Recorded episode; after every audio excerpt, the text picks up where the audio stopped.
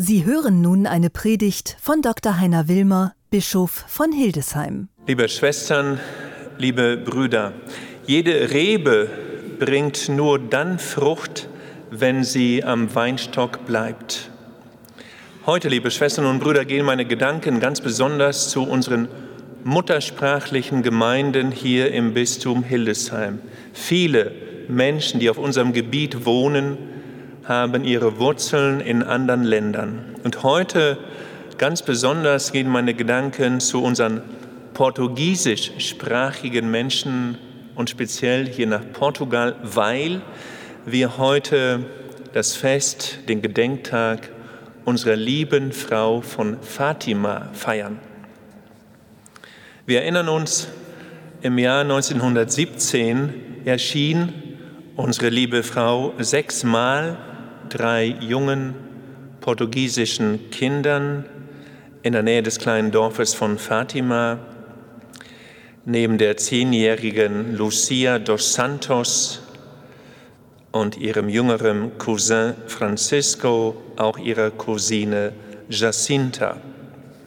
Sie hüteten die Schafe und oft knieten sie auf freiem Feld nieder, um den Rosenkranz zu beten. Sechsmal gab es die Erscheinungen zwischen dem 13. Mai und dem 13.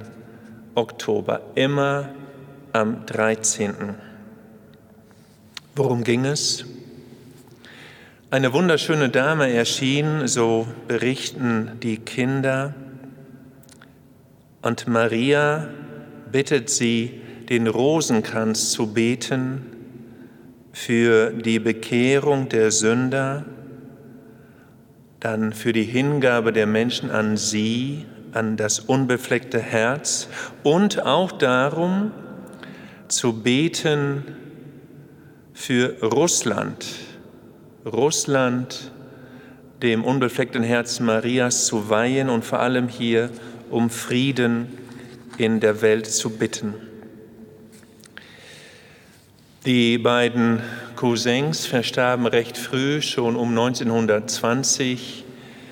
Die Hauptseherin Lucia dos Santos tritt in ein Kloster ein, in das der heiligen Theresia von Avila wird Karmelitin und stirbt im Jahr 2005. Ein langes Leben.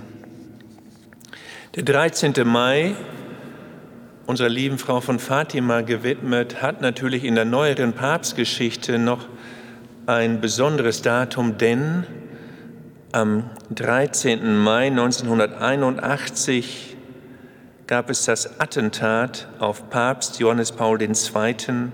durch Ali Aksha.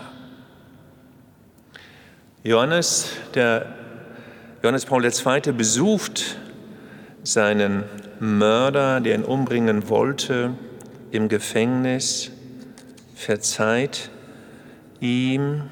Der Papst ist selbst davon fest überzeugt, dass er das Attentat auf dem Petersplatz nur durch den Beistand der Mutter Gottes überlebt hat. Und auch er ruft uns alle zum Beten des Rosenkranzes auf, diesem großen Mantra unseres christlichen Glaubens. Beten auch wir den Rosenkranz, bitten wir Maria um den Frieden. Und mein besonderer Dank gilt heute ganz besonders den Portugiesinnen und Portugiesen unter uns für ihr Zeugnis.